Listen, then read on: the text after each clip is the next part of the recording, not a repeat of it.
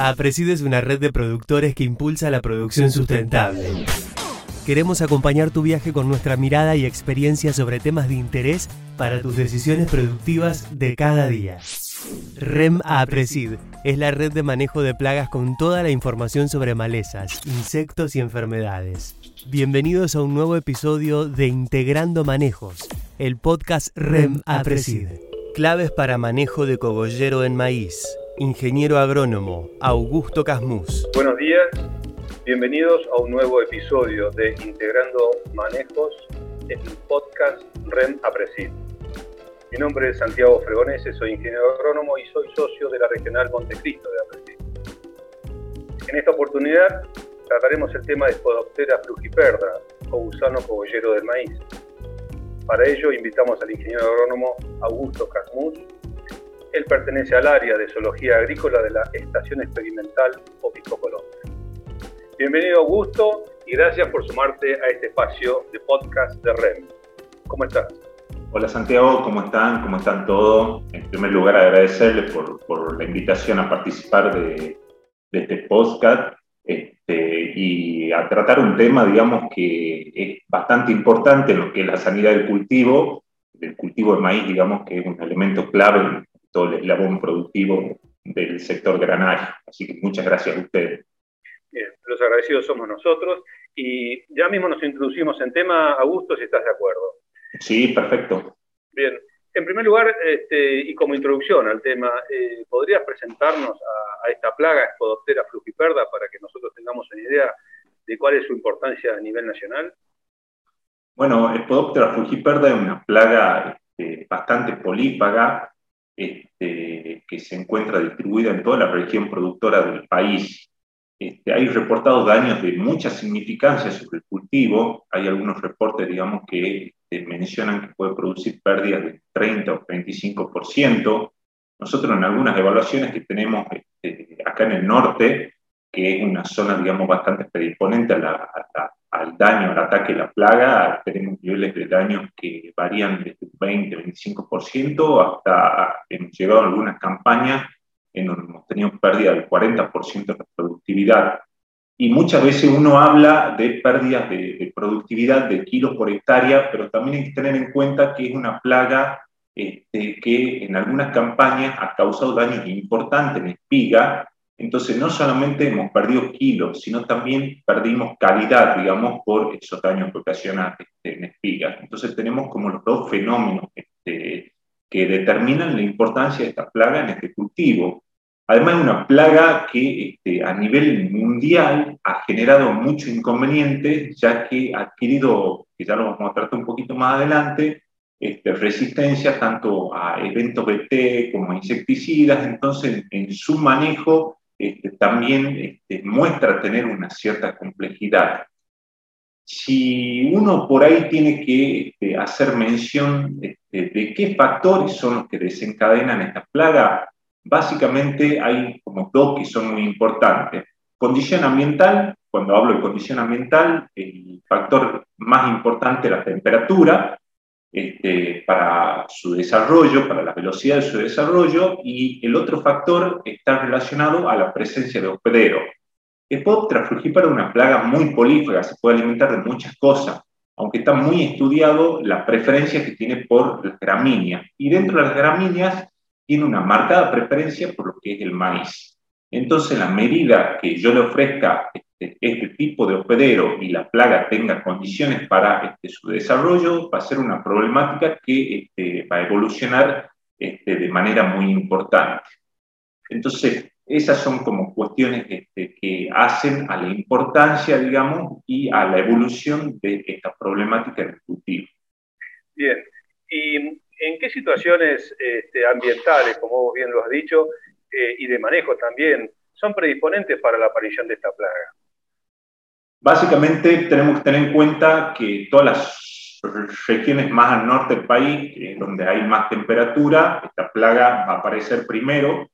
Si a esto le sumamos, digamos, este, por ahí el hecho de zonas este, que tienen más de una siembra de maíz, hay que tener en cuenta, digamos, que por lo general en las primeras siembras la ocurrencia va a ser este, un poco más baja, pero ya en fechas más tardías del cultivo, ya viene haciendo generaciones la plaga ya sobre este cultivo, nos vamos a encontrar este, con presiones más elevadas de las plagas.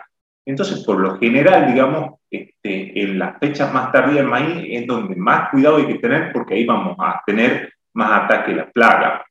Por ahí, en algunas zonas, este, sobre todo acá en el norte del país, hay algunas zonas este, productoras de maíz para choclo, en donde se está haciendo maíz prácticamente todo el año. Bueno, esa condición también es muy predisponente, digamos, para cuando yo llego a sembrar el cultivo de maíz, este, la presión de la plaga sea muy alta y los ataques y los daños sobre cultivos este, se vean intensificados. Entonces son cuestiones, digamos, de región o de zona que por ahí el productor debería tenerla en cuenta como para ir definiendo, digamos, la estrategia este, de manejo. Si está en una zona este, más problemática, en una zona, por llamarlo, roja, este, como para tener más definido el paquete de estrategia para minimizar el impacto de la plaga sobre el cultivo. Y, bueno, has tocado ahí un puntito que yo quería hacerte una, una, pregunta, y si es que existe alguna correlación con el cultivo anterior y la presión eh, de ataque de Podóptera. Hoy que estamos trabajando, o el productor está trabajando cada vez más con cultivos de servicio, ¿ustedes tienen algún estudio al respecto? Generalmente, este, como, te mencionaba hace rato, este, Santiago, en, lo que es cultivo, digamos, este, de, servicio, pueden favorecer a aquellos que son de tipo, digamos, gramínea, por la preferencia que tiene esta plaga. En general, digamos, este, para la época, digamos, donde ella comienza este, a aparecer, que son los meses de septiembre y octubre, digamos, en donde comienza a tener una ocurrencia, comienzan a desarrollarse las primeras generaciones, si yo en ese momento tengo alguna gramínea, puede favorecer el desarrollo de esas primeras generaciones para después pasarse, digamos, este, a lo que es el cultivo de maíz en la etapa de implantación.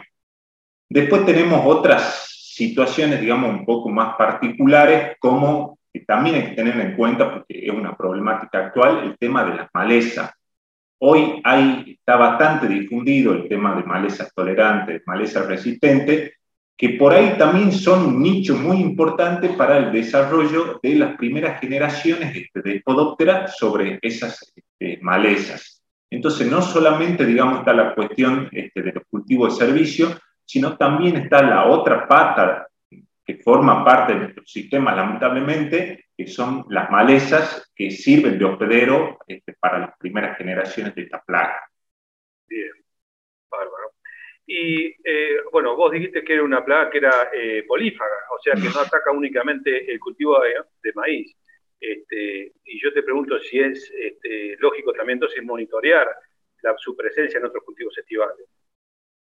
En otros cultivos estivales, este, si bien Spodoptera este, tiene una marcada preferencia por el maíz, si ella tiene maíz en ese momento, lo más probable es que se posicione sobre este cultivo. Pero también hay que tener en cuenta que este, puede aparecer en otros, muchas veces asociado a su desarrollo en alguna gramínea. Nosotros por ahí vemos este, su ocurrencia en soja, muchas veces influenciado por este, el desarrollo de la plaga en malezas de tipo gramínea. Entonces, cuando la plaga se queda sin estas malezas, ya sea porque se las consumió o ya sea porque se las controló, surge el, el avance hacia la soja. Entonces también hay que estar, digamos, en cultivos estivales como la soja, también hay que estar haciendo el monitoreo para identificar la ocurrencia. Pero básicamente el maíz es lo preferido, digamos, este, por esta especie. El maíz es donde se va a instalar principalmente. Perfecto. Entonces, eh, podríamos repasar y, puntualizar diciendo que eh, tanto cultivo de servicio como barbechos sucios ¿sí? son una cadena, una cadena verde, un puente verde para que esta plaga pueda este, propagarse tempranamente dentro, dentro, del cultivo y tener ataques incluso en maíces de siembra temprana. Sí, sí. Bien, perfecto. Ahí, ahí, va a jugar un, ahí te vuelvo a repetir, Santiago, en esos maíces tempranos va a jugar un rol muy importante cómo arranquen las condiciones este, ambientales. Porque yo le estoy dando hospedero, pero como te decía, el otro factor es la condición ambiental de temperatura. Si yo tengo un, arranque medio, por llamarlo así, más fresco y demás, este, la evolución de la, de esta problemática va a ser un poco más lento. Si yo tengo un arranque, una primavera, digamos, caliente, y probablemente esos maíces de primera tengan ya una incidencia importante la plaga, digamos, por la condición térmica. Bien, entonces focalicémonos ahora sí dentro del cultivo de maíz y pensemos en un maíz que está recién sembrado este, y, que las condiciones este, son predisponentes para el ataque. Vamos a pensar en un maíz sembrado de segunda, ahí por el mes de diciembre, ¿eh? a partir de qué estado morfológico, ¿eh? este, a partir de qué cantidad de hojitas tenemos que nosotros empezar a comenzar a monitorear la presencia de esta plaga, cómo la identificamos ¿eh? este, en cuanto a lo que es la presencia de huevos y cuáles son los, signos de su ataque. Mira, con respecto al monitoreo, este, en esta plaga es importante arrancar cuando el maíz se está implantando. O sea, ya en un B1, digamos, este, B2, tengo que comenzar ya este, a este, monitorear el cultivo. Uno por ahí puede decir, pero bueno, en B1, en un B1 puedo detectar ya este, la presencia este, de algunas posturas o la presencia ya por ahí de algunas larvas, digamos, chiquitas. Entonces es importante, digamos, comenzar a monitorear desde ese momento. El otro punto clave es la frecuencia del monitoreo. Siempre se habla, digamos, de hacer monitoreo al menos una vez por semana. Hay que tener en cuenta que por ahí, cuando se comienza a observar daños este, de Spodoptera este, frugiperda sobre el cultivo, el avance, si tiene condiciones estas ambientales que mencionaba, el avance es muy rápido, digamos. Entonces, muchas veces yo cuando estoy ahí, que comienzo a ver, este, tengo que definir alguna aplicación, por ahí voy a tener que bajar esa frecuencia porque la evolución de la, la problemática es muy rápida. Entonces, volver al lote a los tres, cuatro días y no esperar por ahí este, una semana, porque muchas veces me puedo encontrar ya en una situación difícil de manejar. Claro, ahí está justamente, y perdón que te, que te interrumpa, este, la, este, estás respondiendo a otra pregunta que te estaba por hacer, que es desde el inicio del ataque hasta que el, el gusano introduce, se introduce dentro del cogollo del maíz. ¿Cuántos días este, es esa ventana? Entiendo que es una ventana muy corta. Muy corta. Y, la, y, esa, y esa ventana es la oportunidad nosotros que tenemos para controlarla. ¿no? Por eso es tan importante los monitoreos, como vos decís, no estirarlos a una semana, sino bajar la frecuencia eh, o aumentar la frecuencia de, monitoreo. Sí, eso, eso es así, digamos. Este, en esas situaciones hay que tener en cuenta que una vez que se comienzan a observar los primeros daños sobre las plantas, por ahí si yo dejo pasar este, cinco o seis días, probablemente ya esas oruguitas, si tuvieron condiciones de temperatura, temperatura del verano, digamos, nuestro, ya está este, en el interior del cogollo y ya va a ser este, bastante este, compleja o difícil, digamos, de controlar. Entonces, clave el tema de la frecuencia. Después, ¿qué parámetros tengo que tomar yo cuando voy a hacer el monitoreo? Lo que se recomienda en el caso de Spodoptera es revisar plantas, plantas consecutivas, digamos, y en esa revisión de plantas importante de detectar daño de Spodoptera y la severidad de ese daño. Se le habrá escuchado muchas veces hablar de este, hacer una evaluación de severidad con la escala de Davis, que es una escala, digamos, este, que este, va diferenciando los distintos tipos de daño de Spodoptera en función del desarrollo de la larva, desde un daño incipiente, que es el raspado ese que, se realiza sobre el cogollo, sobre las hojitas sin desarrollar, hasta... La famosa ventanita que produce. Exactamente, que eso sería este, lo ideal para realizar, digamos, el control de la plaga. Acá hay, que tener en cuenta, digamos, que este, a partir de la evaluación de ese tipo de monitoreo, evaluando la cantidad o el porcentaje de planta dañada y el grado, digamos, este, de, de, severidad de ese daño, es que se define el control de la plaga en líneas generales, digamos, para el caso de Podoptera fujiperda en etapas tempranas, se habla de hasta un 20% de plantas este, con daño como umbral. Y el daño ese, como decía, tiene que ser esa famosa ventanita, ese famoso raspado, que cuando uno va a monitorear, eso siempre lo tiene que focalizar o observarlo en el cogollo y en las hojas sin desplegar, porque esta plaga es una plaga que este, siempre se va a encontrar sobre el tejido joven. O sea, yo cuando voy a evaluar plantas, daño de podóptera, no me tengo que fijar ya en la hoja completamente desplegada, porque ya son hojas que ya tuvieron el daño y ya ahí no va a volver la plaga. La plaga siempre está sobre los jóvenes. Entonces la observación siempre está focalizada en lo que es el cogollo y las hojas este, sin desplegar para evaluar esa severidad, digamos, este, de daño. Y esa ventana, este, en cuanto, teniendo en cuenta el estado fenológico del maíz, vos dijiste desde emergencia, digamos, ¿no?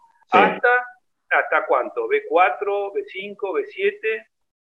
¿Hasta cuándo debemos nosotros hacer monitoreo de esta plaga y decir, bueno, ya pasó el peligro, ahora podemos pensar en, o, focalizarnos en otra problemática de cultivo? Sí.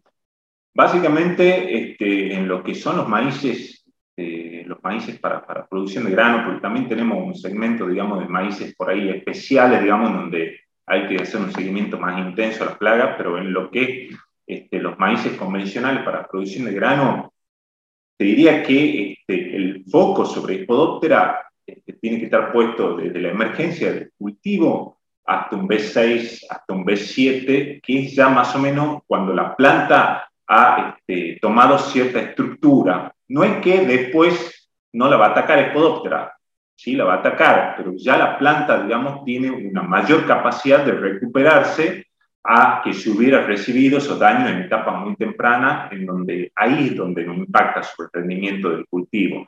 Entonces te diría que el foco o todo este, el manejo de Epidóptera tiene que estar muy concentrado en esa primera etapa, hasta un B6, B7, digamos, en donde hay que tratar de llevarlo de la mejor manera al cultivo contra el daños de esta plaga. Volviendo a, eh, muchísimas gracias, este, Augusto. Volviendo a la caracterización del ataque, a los signos que del ataque de Podoptera, para diferenciarlo también de otra plaga que este, sobre todo que en aquellos cultivos de maíz que vienen eh, sobre cultivos de servicio, que es la chinche, ¿sí? muchas veces preguntan, ah, pero esto es chinche o esto es cogollero. ¿Cuál es? O sea, estaría bueno saber cuál es la diferenciación en los signos de ese ataque y cuáles son dentro de los podopteras, cuáles son este, específicamente este, la forma que tiene de atacar y los daños que produce. ¿Podrías emplearnos esta información? Sí, este, por ahí es este, algo difícil de diferenciar en algunas, en algunas situaciones. En el caso del chinche, este, el daño típico, digamos, se va a caracterizar siempre por unas perforaciones bien simétricas sobre las plantas de maíz. Y esas perforaciones siempre, cuando pasa el tiempo, van a estar rodeadas de un halo amarillento, blanco, a diferencia de Spodoptera, que en línea general la, la lesiones de podóptera no son siempre simétricas y en el caso de que por ahí lo sean, van a ser perforaciones este, irregulares, no van a ser tan este, cilíndricas como este, las que produce este, Pichelo furcato la chinche los cuernitos. La chinche los cuernitos pica la planta de maíz, introduce el aparato bucal, que es un aparato bucal picador, entonces deja agujeritos de una forma bien circular, digamos, este, sobre el cogollo y que están dispuestos de una manera este, simétrica, o sea, todos alineados, digamos, este, que es una forma de diferenciarlo de Podóptera que es más irregular, digamos.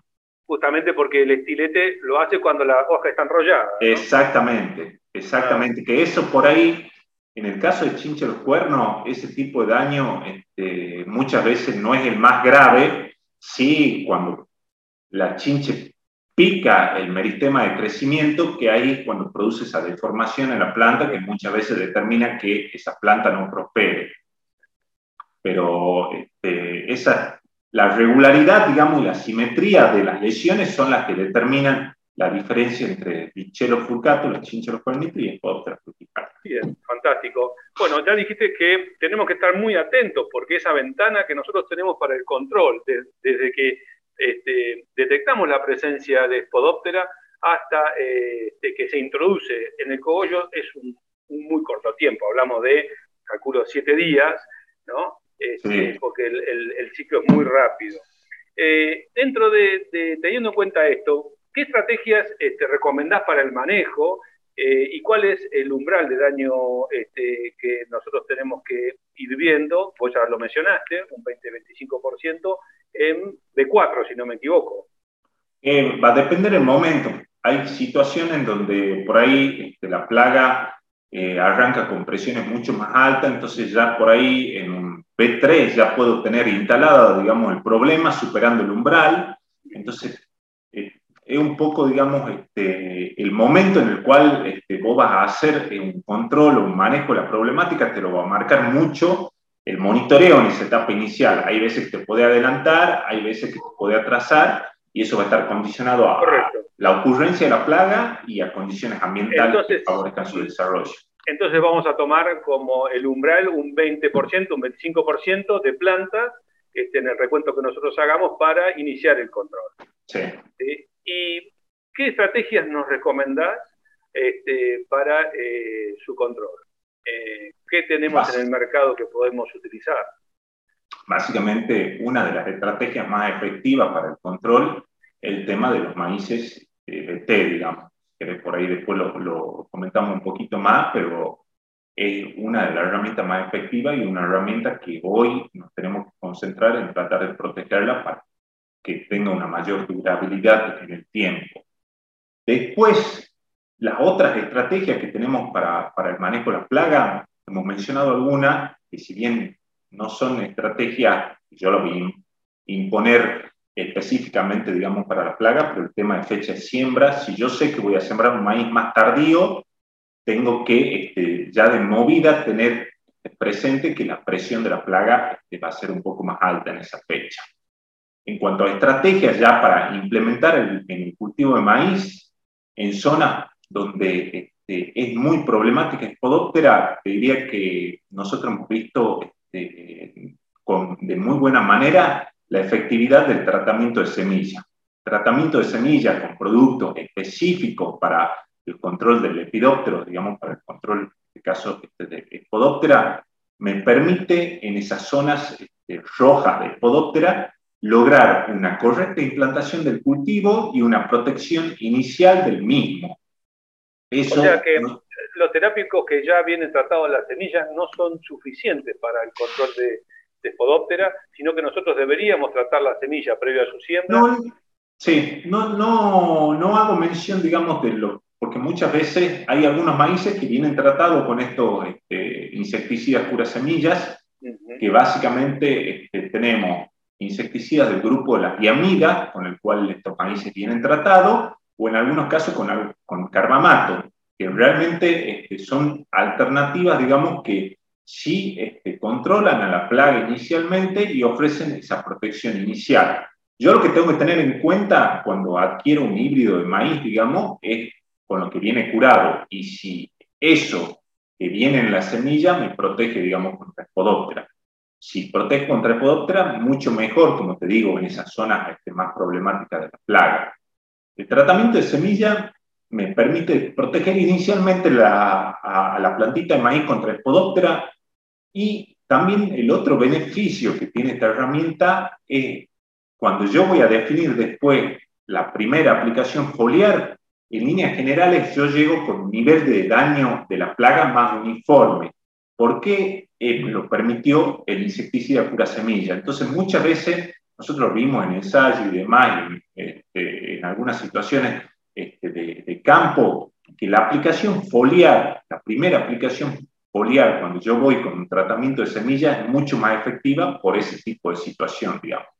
Entonces, te diría que en zonas donde Spodoptera este, alcanza presiones muy altas, el tratamiento de semillas es clave, digamos, este, para la protección inicial. Y después, la herramienta diría que la herramienta más importante es hacer un buen monitoreo y de forma frecuente, porque eso me va a ir definiendo, digamos, el timing de las aplicaciones que yo voy a ir haciendo para controlar la plaga. O sea, me va a ir definiendo cuándo voy a estar llegando al umbral y es una plaga, digamos, en donde por ahí si yo dejo que se pase un poco, digamos, este del umbral, voy a perder mucha eficacia en su control, por el comportamiento que mencionaba vos, Santiago, que se mete en el cogollo y ya ahí es muy difícil de controlarla independientemente del producto con el cual yo vaya a trabajar. Entonces te diría que este, dentro del paquete de estrategia, el monitoreo tiene un peso muy importante en la definición de la estrategia y en la eficacia que voy a lograr con la misma.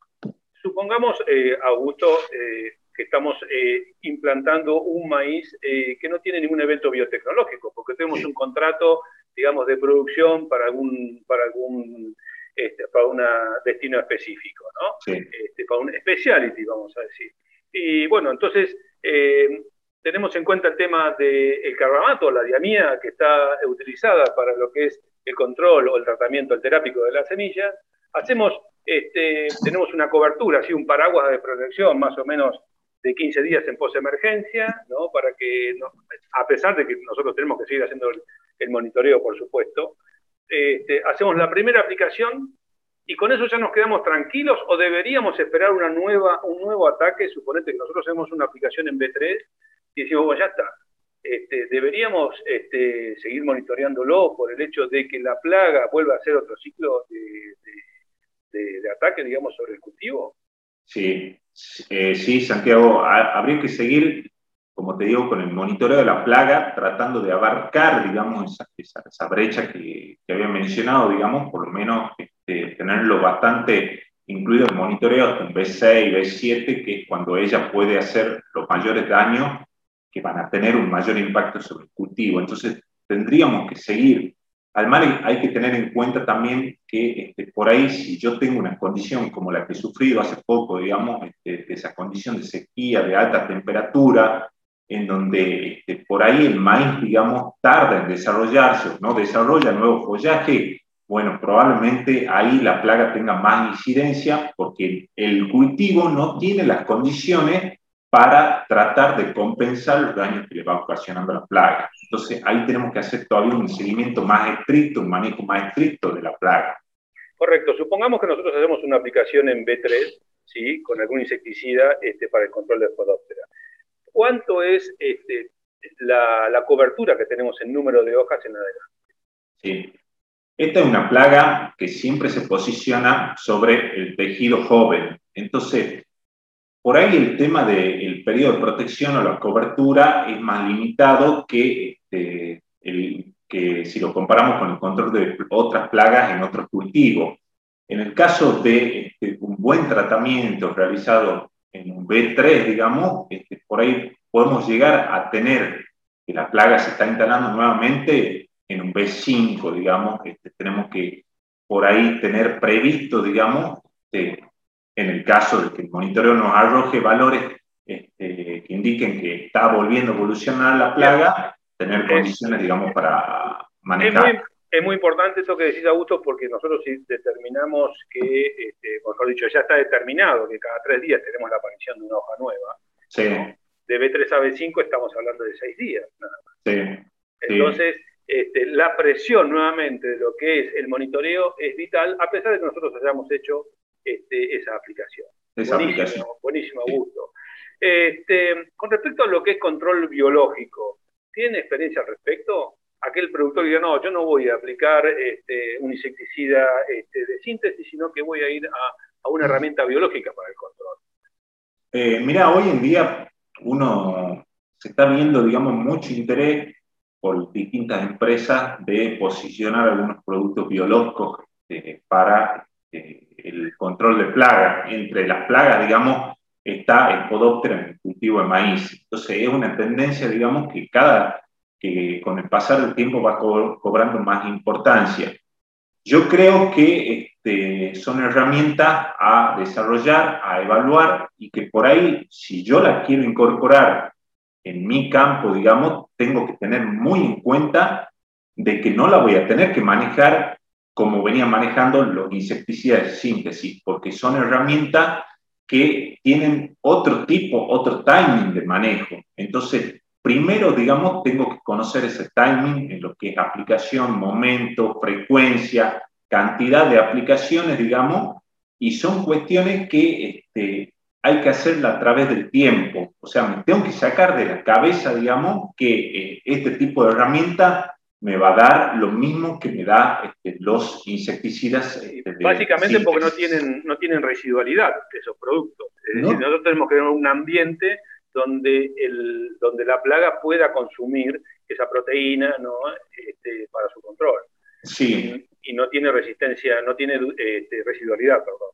Sí, eso es uno de los casos y después que no vamos a ver por ahí ese control inmediato este, que lo tenemos con alguna herramienta que por ahí vamos a 3, 4 días y, ya tenemos control. Entonces nos tenemos que acostumbrar, digamos, o tenemos que cambiar, digamos, este, la mentalidad cuando vamos a incorporar ese tipo de herramienta. Hoy, por suerte, digamos, hay muchas empresas que están este, desarrollando este tipo, digamos, de estrategias, porque, bueno, son cuestiones, digamos, este, que este, también este, la, tenemos que comenzar a incorporar en nuestros sistemas productivos, digamos, el cuidado del medio ambiente, el uso de productos cada vez menos nocivos para el medio ambiente, digamos, entonces es una línea, digamos, que en el mediano plazo, digamos... Hay que prestarle atención, Va a comenzar a pisar más fuerte.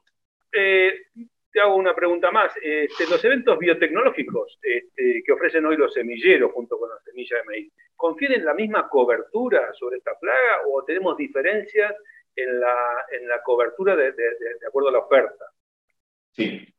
Hoy, este, de lo que estamos viendo nosotros, digamos, hay un tipo de tecnología o evento que hasta el momento viene siendo muy eficaz en el control este, de Podoptera de Frugiperda, que son este, las proteínas de pipa. Hay que tener en cuenta que este, el crecimiento de híbridos con este tipo de tecnología en, las últimas campañas este, va en aumento. Entonces va a ser una, una proteína, un evento que cada vez este, se va a ir este, masificando más. Y eso este, hay que tenerlo muy en cuenta para no cometer errores que cometimos con algunas otras tecnologías en donde eh, ya la plaga ha adquirido este, resistencia. Hoy en día vemos este, muchos eventos que hace un tiempo estaban funcionando muy bien y hoy en día este, ya tenemos problemas, tenemos que comenzar a realizar aplicaciones en esos eventos. Entonces, te diría que si uno tiene que ver el espectro de materiales BT que hay en el mercado, todos aquellos que hoy cuenten con la proteína BIP son los que tienen una muy buena protección contra Spodoptera perla. El resto de los eventos, este, la protección es parcial y está muy ligada, digamos, a este, las situaciones, a las zonas en donde se producen estos híbridos. Por ahí, es por darte un ejemplo, un BT Triple Pro, que en su momento fue el evento este, más sembrado, digamos, en el país, si yo este, hago esos tipos de materiales acá en el norte del país, donde la presión de la plaga es importante, y tal vez este, me determinen que tenga que hacer algún manejo foliar, porque ya tengo problemas con esta plaga en ese tipo de eventos.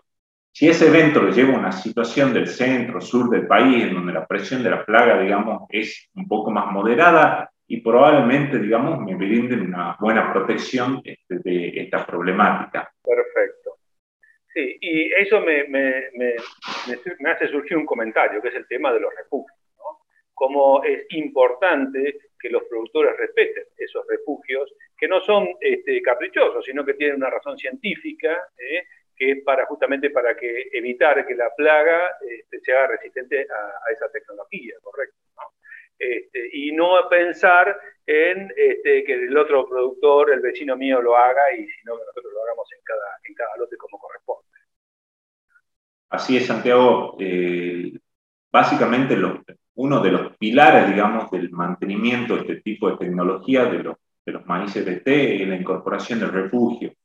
Y eso hay que tomarlo muy en conciencia, digamos, porque me va a permitir que esa tecnología tan beneficiosa para el cultivo dure el mayor tiempo posible. Y es algo que se tiene que incorporar y es como, como vos dijiste recién, digamos, que este, no es que este, tengo que estar pensando que mi vecino lo va a hacer, lo tengo que incorporar yo porque es una medida, digamos, que tiene que ser incorporada a nivel este, región. Si yo solamente hago el refugio, pero todos los demás no lo hacen, y independientemente de eso, este, en algún momento va a fallar la tecnología. Entonces, es este, una medida o una herramienta, digamos, que este, la tengo que incorporar porque de esa forma me va a permitir que dure más este, este tipo de tecnología, que como lo mencionaba, es una de las bases del manejo de esta problemática. Muy bien. Bueno, Augusto, este, creo que hemos redondeado bastante el tema de, esta plaga que, nos afecta a todos los agricultores. Te agradezco muchísimo tu tiempo y todos los conocimientos vertidos. Y bueno, saludamos al ingeniero Casmus del área de zoología agrícola de la Estación Experimental Obispo Colombres. Muchísimas gracias, Augusto.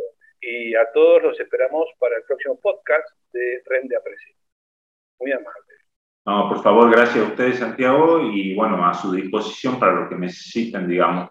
Este, la verdad que esta problemática, digamos, este, en el caso de Podóptera, este, es una plaga de, mucha importancia, digamos, este, para el cultivo y realmente hay que conocerla y este, saberla manejar para llevar al maíz, que es un elemento importante en nuestros sistemas productivos, adelante. Muchas gracias a todos. Muy bien, que tengan buen día. Gracias. Las siguientes empresas sponsors son parte de la REM. Bayer, Corteva AgriScience, FMC, Summit Agro, Sumitomo Chemical, Singenta, UPL, Rizobacter. Los esperamos en el próximo episodio de Podcast REM, Integrando Manejos.